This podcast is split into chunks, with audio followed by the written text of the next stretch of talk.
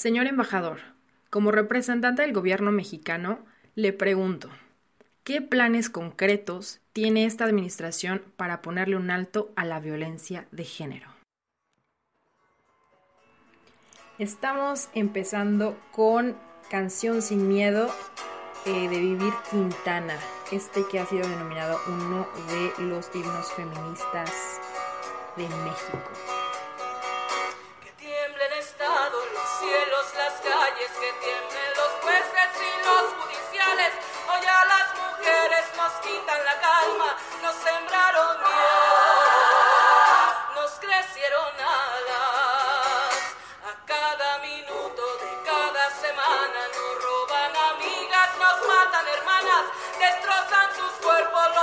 No olvides sus nombres, por favor, señor presidente. Bienvenidos a esta especial que lo hemos denominado Un día sin nosotras. Silencio en las calles, ausencia en las aulas, en los espacios de trabajo, en los espacios de decisión, en instituciones públicas, privadas, empresariales. El día de ayer, que fue 9M, las mujeres nos ausentamos de todos los espacios de las calles e incluso de las redes sociodigitales. Hoy queremos, sobre todo, hablar sobre este tema. Creemos fundamental hacer un especial para reconocer por qué paramos y por qué seguimos marchando. Hoy vamos a hablar de tres temas en particular. Uno, tuvimos la oportunidad de asistir a un diálogo informal de, que hubo acá en Wageningen con el embajador José Antonio Zabalgoitia.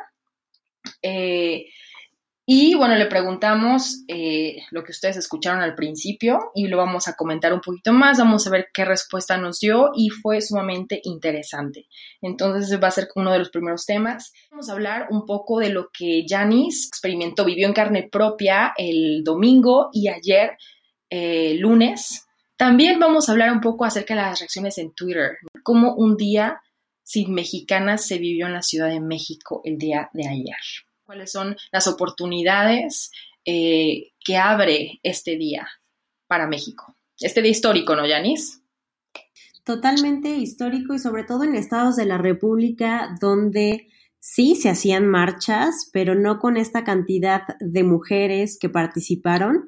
Y me parece fundamental poner el acento que es un día que ha sido totalmente histórico y creo que esto es parte de la ola de la cuarta ola de feminismo que podemos reconocer. Eh, hemos estudiado en algunos otros momentos eh, las sufragistas, ¿no? este movimiento que buscaba el voto para las mujeres y creo que hoy estamos viviendo un momento en la que las mujeres están pidiendo iguales condiciones laborales, en donde están pidiendo justicia para las desaparecidas, donde haya procesos con perspectiva de género, que haya instituciones con perspectiva de género y creo que es fundamental también reconocer qué nos llevó hasta este momento. Bueno, primero, reconocer que el feminismo no ha parado. Tenemos eh, más de tres décadas eh, hablando sobre feminismo y creo que una de las cosas que puede ser este pegamento, eh, este capital político de las mujeres es, uno, por supuesto, la indignación.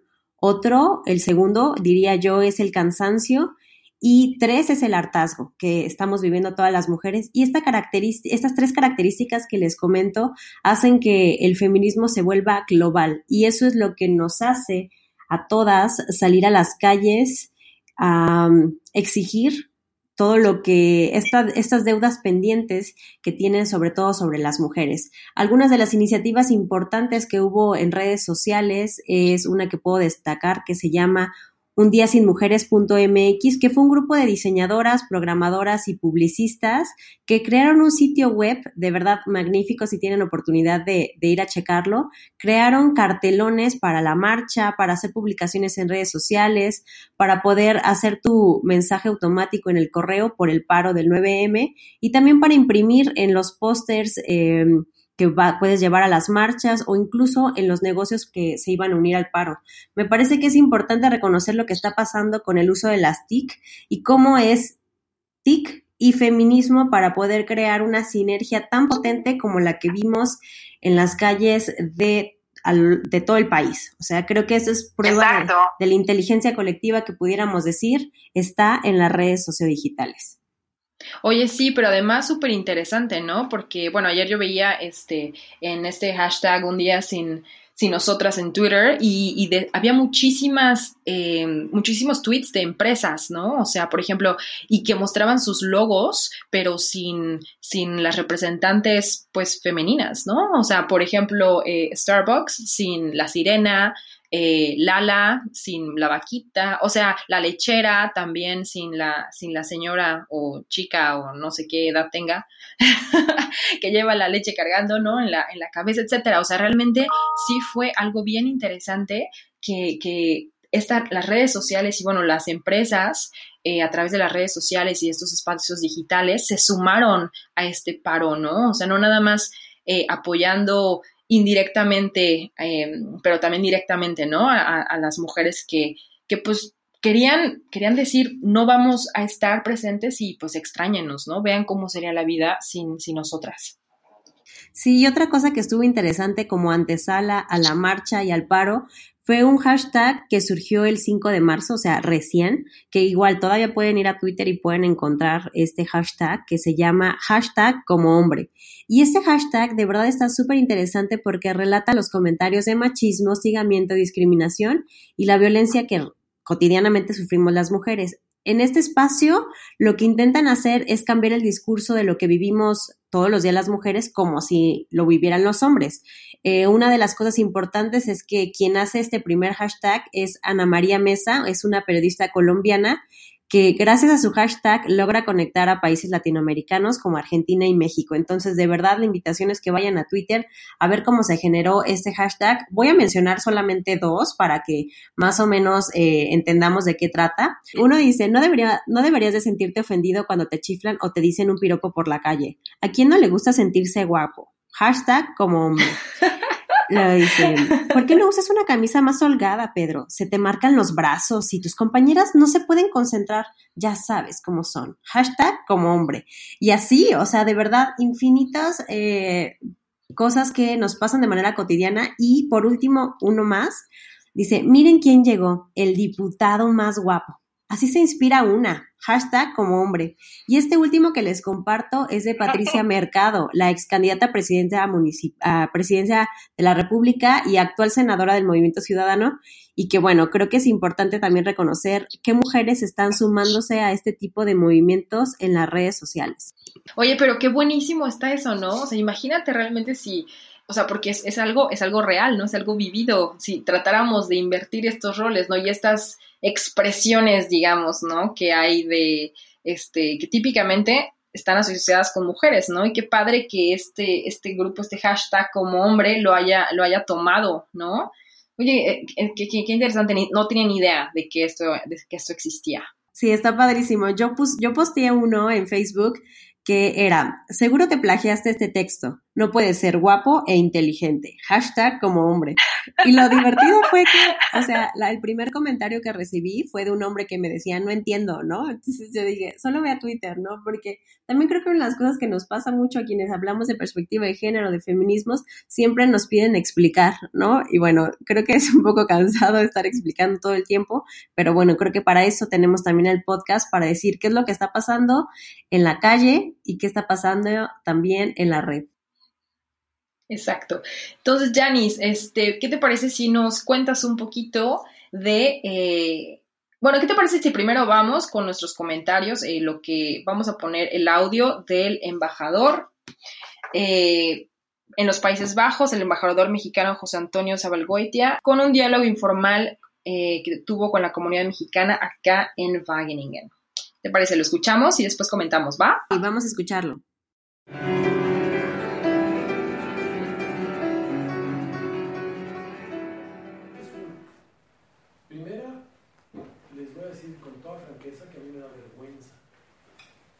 Seamos capaces como sociedad, otra vez, una parte del gobierno, otra parte de la sociedad, de ponerle fin a la discriminación, a la violencia, al maltrato, al abuso con el que tratamos a las mujeres en México. Y es un tema del, país, no es un tema del gobierno.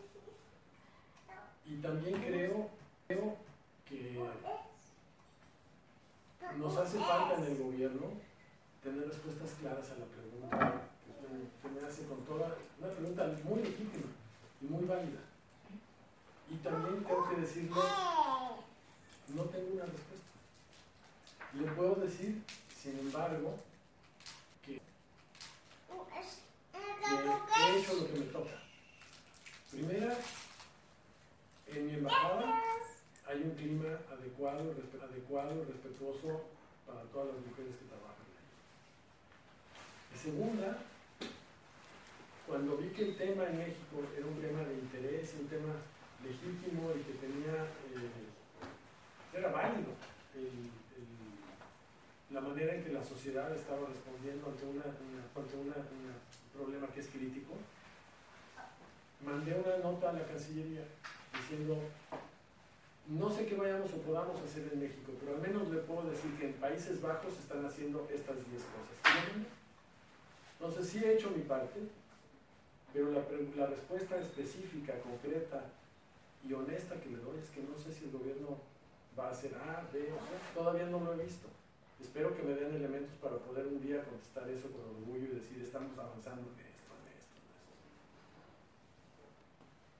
Pues muchas gracias. Y si pudiera compartir nuestros 10 puntos en el website de la de Países no, Bajos. Porque lo, lo mandé este, de manera, pues, institucional.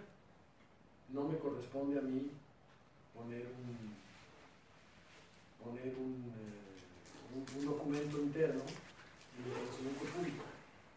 Pero así como le dije que estoy contestando honestamente, créanme que lo mandé. No me pidan que se los muestre porque es un documento interno. Pero sentí que es lo que yo podía contribuir. Yo dije, en mi país hay un problema, estoy de embajador en un país que no lo tiene tan grave, pues algo deben estar haciendo mejor ellos que nosotros. Pues entonces, ¿qué es lo que están haciendo? Lo averiguamos y les dije, ojo, acá hay algo que puede servir. Pues qué lástima que no se pueda compartir, pero agradezco su honestidad. Le voy a decir algo que sí le puedo compartir y que fue quizá el elemento más valioso de esa nota. Creo que en México estamos equivocados en ver este como un tema entre el gobierno contra el país. Aquí las cosas que se hacen en género se hacen de la mano entre el gobierno y las ONGs. Fue lo primero que les dije, ojo, acá no nos peleemos por el problema, subámonos a resolver el problema. La sociedad tiene razón.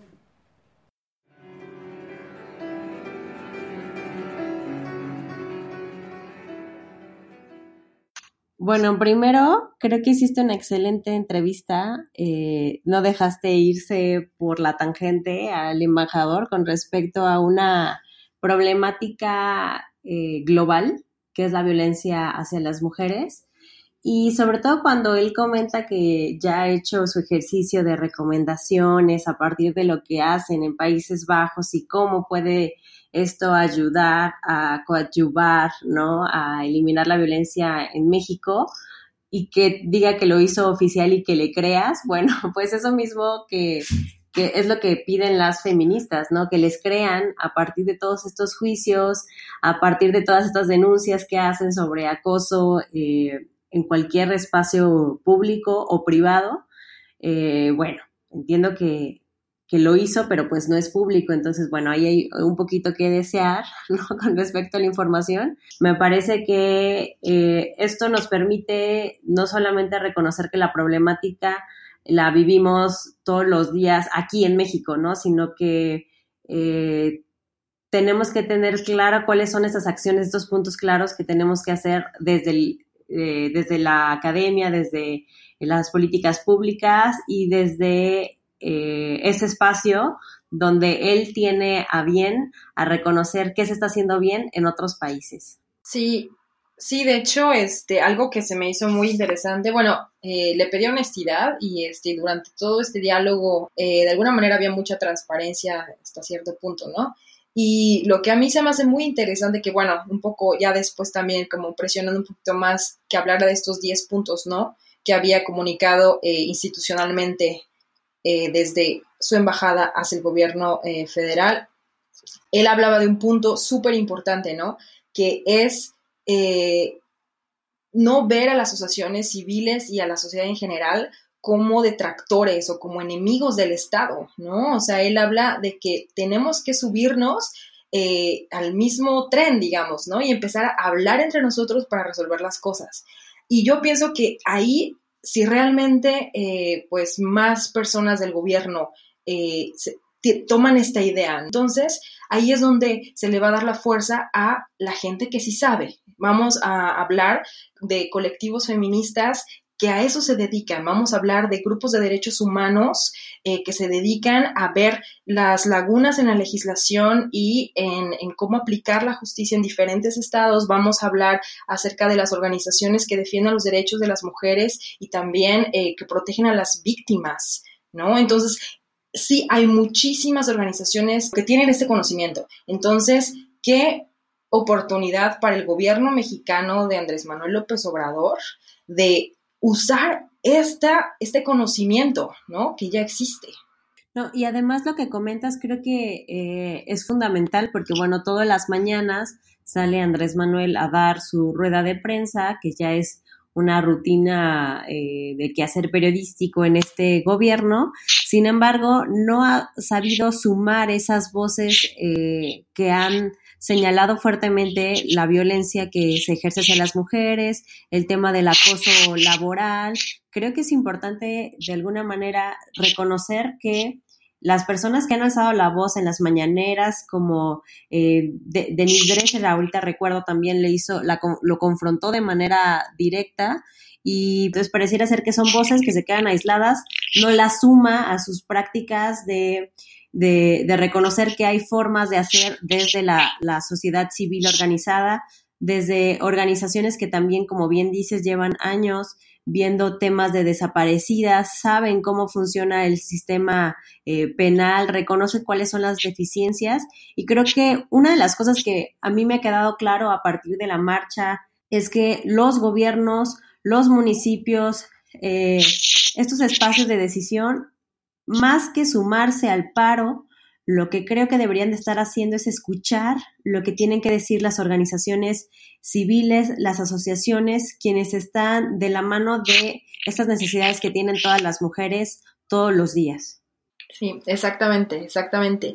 Y, bueno, retomando un poco otro punto, ¿no? Que, este, que, que el embajador comenta, y creo que esto es fundamental es fundamental, mientras que nuestro presidente hablaba el día de ayer en la mañana de paranoia, ¿no? O sea, que todas al final nos tachó de ser unas paranoicas argüenderas, ¿no? En otras palabras, palabras más, palabras menos, eso es. Y básicamente que, que no debíamos de hacer, de poner atención, ¿no? Lo que estaba pasando y que todo se estaba saliendo de, de control y se estaba exagerando. Eso, eso es en pocas palabras lo que dijo nuestro presidente el día de ayer, de ayer, que es una tristeza. Pero además de eso, qué falta de responsabilidad, ¿no? O sea, eh, cuando yo le pregunto cuáles son los planes concretos, ¿no? ¿Qué estrategia hay para poner un alto a la violencia de género? Em, entonces, él es muy honesto, el embajador, ¿no? Y dice, no hay respuesta. Y lo dice tal cual, no tengo una respuesta. Y yo en lo personal lo agradezco porque me pudo haber dado un choro mareador y, tratarse de salirse por la tangente, ¿no? Y dice, pues no hay. y eso es todavía peor, porque entonces ni siquiera hay lineamientos que puedan, para los mismos, no sé, miembros de su gabinete o de su mismo gobierno, ¿no? Que, que, puedan ayudar a responder ese tipo de preguntas, Janice. Eso es lo que a mí se me hace, eh, no nada más irresponsable, pero sumamente preocupante. Sí, y sobre todo porque las personas que han cuestionado al actual gobierno con respecto a acciones concretas, eh, se piensa que vienen de cúpulas eh, eh, pagadas, ¿no? Que, que, las periodistas que hablan sobre feminismo las, las están, este, les están pagando, les están dando su, su chayote, como bien dirían dentro, bueno, mal dirían en el periodismo, está chayoteada, ¿no? Que les dicen qué decir me parece que las, las respuestas han sido demasiado sosas, ¿no? Pensar que es el neoliberalismo, que pensar que, que una voz que está alzando la voz para, para aquellas que ya no la tienen eh, tiene un acto maléfico, viene de algo desconocido. Los conservadores eh, están, están siendo feministas, los priistas, los, los panistas, los que nunca habían hablado de feminismo lo están haciendo, pero creo que es importante reconocer que, que no, es, no es de un partido político, sí el feminismo es político, pero, pero no es en un actuar eh, momentáneo, ¿no? Sino que tenemos que, que, que, abrir los ojos y decir, esto no solamente es de una sola mujer, es de voces actuales, de voces eh, de nuestras antepasadas que lo venían gritando desde hace mucho tiempo con respecto a tener salarios igualitarios, tener las oportunidades eh, hombres y mujeres en, en, los espacios de toma de decisiones, en donde el trabajo invisible, ese trabajo que hacen las mujeres en los trabajos domésticos, pues deje de estar única y exclusivamente con una coordinadora que por lo general siempre es esta mujer que, que le tiene que decir a, a, a los hijos, a, al esposo qué hacer en casa. Me parece que esas demandas eh, siguen tan actuales como hace 40 años. Sí, exactamente. Después de la conversación, este, eh, este diálogo, bueno, ya otras voces participaron, no nada más yo, y bueno, decían, ok, sí, perfecto, ¿no? O sea, es verdad que eh, dentro de nuestra sociedad y en el mundo entero se ve como a la mujer o a los padres, digamos, como la, los principales responsables de los valores de los hijos, ¿no? Entonces, esto por una parte resuena ¿no? con, con, la cultura, por supuesto, es, la madre, es el padre, los que crían a los hijos, los que les infunden valores, y por lo tanto se puede asumir que si tu hijo sale violento, sale violador, sale eh, asesino, psicópata, etcétera, entonces es la culpa de la madre, pero realmente esto eh, se me hace a mí reduccionista, ¿no? O sea, es verdad que mucha de la, de la educación que, que que tenemos nosotros cuando vamos creciendo nos las dan en la casa, sí es muy importante, pero también en espacios públicos, ¿no? También en lugares donde el gobierno puede eh, tratar de interceder para crear un ambiente de equidad de género mucho más fuerte, ¿no? Entonces, ¿Qué, ¿qué, decir de la escuela? ¿Qué decir de los mismos programas sociales? ¿no? O sea, no tratar de hacer tantas de esas diferencias por, ah, bueno, esto es de mujeres y esto es para hombres, ¿no? Esto es de niños y esto es de niñas, etcétera. Entonces, ahí sí, cuando, cuando se le pregunta esto al embajador y, y, y, lo saca un poquito por la parte de, bueno, pero también las responsabilidades de las mujeres y de la familia, ajá, sí, pero es otra vez tratar de no volverse responsable, no tomar, no adquirir la responsabilidad como representantes del gobierno, ¿no? Sobre un problema que afecta no a uno, ni a dos, ni a tres personas que a lo mejor sus padres no hicieron un excelente trabajo. Estamos hablando de millones de personas afectadas, mujeres y hombres de todos los eh, contextos socioeconómicos que uno se puede imaginar, religiones, partidos políticos, realmente todos los colores, sabores, etcétera, estuvieron presentes en el 8 y el 9 de marzo y seguimos siendo afectados, ¿no? O sea, independientemente del sector de la sociedad al que pertenecemos.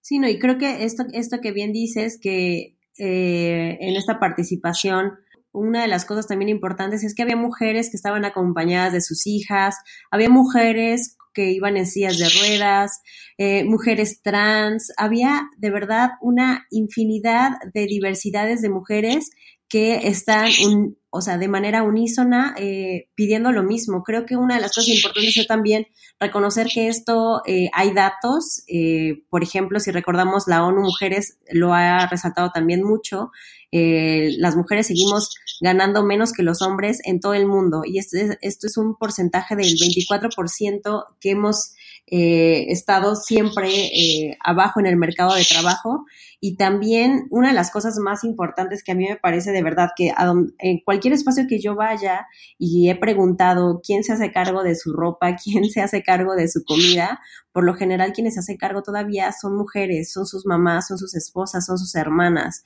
Entonces creo que una de las preguntas que más me han hecho los hombres en este, en este periodo más intenso de, de marzo ha sido ¿y, ¿y, qué hago, no? ¿Qué hago para ayudar? ¿Qué hago para, para fomentar eh, igualdad de oportunidades con con, mi pareja, con mi mamá, con mi hermana, y creo que tenía que ver justamente con las labores domésticas. Las mujeres dedican casi tres veces más horas a trabajos domésticos no remunerados que los hombres. Entonces, si nos vamos a lo básico, lo básico está desde casa y no solamente en, en una cuestión de educación, sino también de redistribución de las labores domésticas en casa, porque por lo general quienes nos llevamos eso son mujeres y tenemos también esta carga mental, ¿no? De que ocupa nuestra organización, nuestro tiempo y asumimos esas tareas que por lo general cuando les dice alguien, lavaste los platos a, con quien vives, es bueno, es que nunca me lo pediste, ¿no? Entonces es otra vez retomar esta carga que se tiene de manera invisible y creo que, que si hombres nos están escuchando, si nos preguntan por dónde empezar, sí es una cuestión de la vida cotidiana, pero empezamos a hacernos cargo de nuestras propias cosas como hacernos de comer, como tener nuestra ropa limpia y nuestro espacio, como es nuestra casa, también limpia, porque vivimos todas y todos en un mismo espacio. También otra de las cosas que es importante también señalar, existe una brecha global de género que mide el Foro Económico Mundial. Y bueno, ahí también podemos ver quiénes están en el top. En el top 10 está Islandia, está Noruega, está Finlandia, está Suecia, eh, Nueva Zelanda, Irlanda. Entonces, creo que por eso viene muy bien reconocer lo que está diciendo este embajador en un, en un espacio donde de alguna manera los indicadores de, de brecha de género son menores que las que tenemos en México. Entonces, por eso yo aplaudo que se le haya hecho esta pregunta al embajador, porque creo que sí hemos mejorado en algunas cuestiones acá en México, sobre todo en el empoderamiento político, donde tenemos más legisladoras. Sin embargo, faltan muchas deudas, hay muchas deudas todavía para que podamos eh, tener, eh, pues, un espacio más equitativo en salud, en educación, en trabajo y en política. Sí, exacto. Y de hecho, bueno, o sea, por supuesto que cuestiones como eh, los roles dentro de la casa, ¿no? De quién hace qué, quién lava los platos, quién entiende la cama, quién arregla la bicicleta, quién manda al mecánico el, carro, etcétera, ¿no? Eso, eso es muy importante hacerlo. Eh, sin embargo, también ayer que estaba checando eh, un poco los, pues, los, los, twitters, ¿no? De, de este un día sin, sin nosotras, hashtag un día sin nosotras vi que había uno que tenía muchísimos likes y era de un hombre, ¿no? Y él, y él ponía, eh, si tú no violas, si tú no asesinas, pero, y tenía una lista enorme de cosas, ¿no? En humanidad.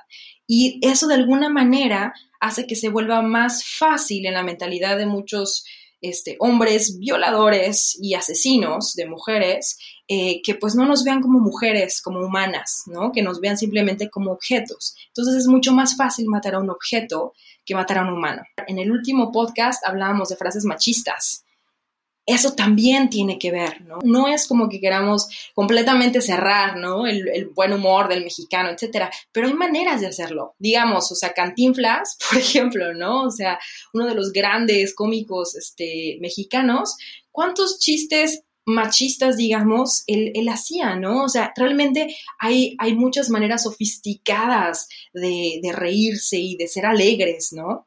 Entonces, ¿por qué no tratamos con la creatividad que tenemos los mexicanos de ir por ahí? De ¿Por qué tenemos que, eh, que denigrar a los otros, ¿no? Específicamente a las mujeres, ¿por qué tenemos que verlas como objetos sexuales, ¿no? Porque pienso que de ahí sí hay algún vínculo, no soy psicóloga, pero debe haber algún vínculo a nivel de que tú le quitas totalmente eh, la humanidad a una persona y por ende, pues puedes hacer lo que quieras con esa persona, ¿no? Porque deja de ser persona, así de fácil. Y siguiendo un poco con esto que comentas, me parece también fundamental un artículo que se publicó en el Universal, eh, se titula De cómo un hombre bueno hace el mal a las mujeres. Está escrito por una periodista y escritora de ficción, de drama y de prosa, se llama Sabina Berman, y ella justamente habla de eso, ¿no? O sea, dice, eh, tal vez eh, no tienes un amigo que no viola, pero hace este tipo de cosas como eh, callar bruscamente a las mujeres, llamarlas tontas, ineptas, aludir únicamente a su cuerpo como, como este eh, objeto, las llaman, fe, las llaman feas, brujas o hacen bromas sobre las viejas, entrecomillado, eh, o sea, personas que a lo mejor no se meten ahí, ¿no? Pero, pero, pero pueden eh, participar en, a través de grupos de WhatsApp donde pasan eh, pornografía de gente que ni siquiera sabe que está ahí. Entonces yo creo que, que, empecemos con lo cotidiano, sí, pero a preguntarnos sobre lo que hacemos todos los días. Y creo que eso pasa principalmente por el, que llaman ellos racional, ¿no? De que, bueno, pero ya estamos en los mismos espacios de manera igualitaria. No, creo que el hecho de salir a, marchar estos días dice contundentemente, hay, hay años luz de diferencia entre cómo vive una mujer y cómo vive un hombre. Entonces, Janis, ¿cómo estuvieron? Eh, pues tú participaste, ¿no? Directamente en las protestas que hubo en Querétaro el día 8 y además también ayer, día lunes 9 de marzo, eh, pues sumándote al paro nacional, ¿cómo se vivió en México? Una de las cosas más interesantes en este espacio es que eh, quienes organizaron aquí en Querétaro la marcha y la concentración que fue a las 4 de la tarde en la Plaza Constitución fueron puras colectivas. Eh, y creo que eso es bien importante, respetar quienes están convocando y su forma de organizar. Hicieron también una una logística bien interesante sobre el acomodo de quienes participarían en la marcha y quienes estarían al inicio y al final de la marcha. Una de las cosas más interesantes que puedo destacar, sobre todo en esta marcha que hubo acá en Querétaro, era cómo estaba organizada la marcha. Al principio de este espacio estaba la batucada feminista, que son todas estas mujeres que hacen ruido, que llevan tambores, que llevan eh, música, guitarra, que traen los, los, altavoces para poder guiar todas las, las, consignas que se gritan en las marchas. Después venían las mujeres llamadas poderosas, que son las madres de familiares víctimas de feminicidio y sobrevivientes de violencia de género. Eh, en tercer espacio venían las infancias y maternidades, que eran todas estas feministas que iban acompañadas de sus hijas, de sus hijos, llevaban carreolas, algunas llevaban cargadas. Este era el contingente más protegido, el de las infancias y las maternidades. Después teníamos a las mujeres autónomas, que son todas aquellas mujeres que se autonombran eh, feministas, que no forman parte de alguna colectiva. Después venían todas las colectivas, las que forman parte de algún contingente organizado. Y al final venían las mujeres en bici. Y creo que, creo que esta, esta forma de organizar de alguna manera llevaba un equilibrio en, en el espacio territorial, porque bueno, eh, pasar por las calles, eh, gritar consignas no es una cosa sencilla, sobre todo cuando, cuando se gritaba con respecto al acoso sexual callejero, ni con falda ni con pantalón, respétame cabrón, creo que eran las cosas como más se gritaban. Otra de las cosas que gritaban muy fuertemente es a las niñas no se les toca, no se les viola y creo que también es, es, fundamental reconocer que estas consignas pues tampoco no nacieron ayer, ¿no? Son consignas que son históricas eh, y que de alguna manera nos recuerdan todas las deudas pendientes que hay. Hay muchos hombres, por supuesto, se asustaban. Fue una marcha separatista. La mayoría de las marchas en México fueron separatistas. Eh, de las marchas eh, que tengo conocimiento estaban entre 8 y 10 mil mujeres concentradas y bueno, en la Ciudad de México la verdad es que es es histórica la, la marcha que hubo el día 8 de marzo y bueno, pues ahí sí decían mucho que estaba totalmente pintada de púrpura la ciudad. Exactamente, oye, pero qué fuerte, yo no, no me imaginaba el, el grado de organización, o sea, fíjate lo que son las cosas acá, como obviamente yo, yo no tengo acceso, digamos, eh, pues como tú, ¿no? O sea, yo no pude ir físicamente a estar ahí, pero pues seguí las noticias, sobre todo lo que decía la, la prensa internacional, y hay muchísimas imágenes, literal, como dices, ¿no? Decían que parecía jacaranda todo el, este, la Ciudad de México, ¿no? O sea, todo pintado de morado, que es el color eh, que apoya este movimiento, pero realmente no había leído absolutamente nada que hablara del grado de organización. De lo que sí se dijo es que bueno, que hubo actos violentos, que grafitearon, que bla, bla, bla, ¿no? Entonces, eso también te dice un poquito eh, hacia dónde está enfocada la prensa, ¿no? O sea, ¿por qué no te enfocas en ese nivel de organización? Lo que acabas de decir, ¿no? O sea, que realmente eh, sí había un, una conciencia dentro de los mismos, dentro de las mismas manifestantes, ¿no? O sea, de que esto no era algo fácil de hacer y ayer hablando con un amigo eh, australiano, me dijo que, ah, pero pues claro, ¿no? Pues normal, es, es la típica marcha de, por el Día de las Mujeres, ¿no? Que no, es que no es normal. Que muchas mujeres o un grupo de mujeres o una única mujer vayan y protesten en México bajo el clima de violencia, el hecho de que tantos cientos de miles de mujeres lo hayan hecho y que tengan ese nivel de organización y que tengan esta conciencia de, del riesgo, el peligro, pero aún así hayan decidido hacerlo porque es lo que tú decías, ¿no? El hartazgo está a lo último, ya es no a la impunidad, es terrible lo que está pasando. Eh, entonces, o sea, eso te dice lo valientes que son las mujeres en México. Y yo de verdad aplaudo muchísimo eso. A mí me da muchísimo dolor no haber podido estar. De alguna manera contribuye un poquito, pues haciéndole una pregunta incómoda al embajador, ¿verdad? Pero en serio, en serio, me quito el sombrero con todas esos cientos de miles de mujeres que fueron, con carriolas, sin carriolas, eh, como tú dices, ¿no? O sea, es increíble y qué padre que puedas compartir esto, porque como te digo, he leído cantidad de cosas de la prensa internacional y la prensa mexicana y nadie habla de esto. Esta marcha que recién pasó, bueno, en mi caso, he marchado muchas veces y esta fue una marcha en donde se sintió de verdad eh, el cobijo y el sentir de las mujeres, pero para muchas mujeres de verdad fue su primera marcha. Entonces creo que también eso es bien importante porque no es lo mismo que sea tu primera marcha a que sea año tras año estés ahí eh, gritando, ¿no? Ahora fue un grito más acompañado. Creo fundamental reconocer estas mujeres que dejaron de hacer hacerse de la vista gorda o que dejaron la flojera, que dejaron el miedo, o sea, muchas cosas que tuvieron que dejar a sus familias, que era un domingo, o sea, también es un, por lo, por lo general son domingos familiares, y este era un domingo de puras mujeres, ¿no? Que pusieron pausa a todas sus actividades para estar ahí. Muchas de mis amigas me escribieron que de verdad era la primera vez que estaban y me decían, ¿qué hago? ¿Qué llevo? En, en esta ocasión, en, Querétaro, lo que se hizo fue un, le llamaron el cacerolazo, en donde se pedía que llevaran un utensilio de cocina para hacer ruido. Entonces, creo que también esto es bien importante porque es una de las cosas que han hecho en Chile, en Argentina, los cacerolazos, para poner un alto a las labores domésticas que siempre nos hacemos cargo las mujeres. Entonces, eh, fue hermoso de verdad poder ver cómo niñas, de edades muy, muy tempranas, de verdad, iban cantando las consignas feministas, mujeres adultas mayores, mujeres en sillas de ruedas. Eh, de verdad había una diversidad impresionante que no siempre la podemos ver en los medios de comunicación.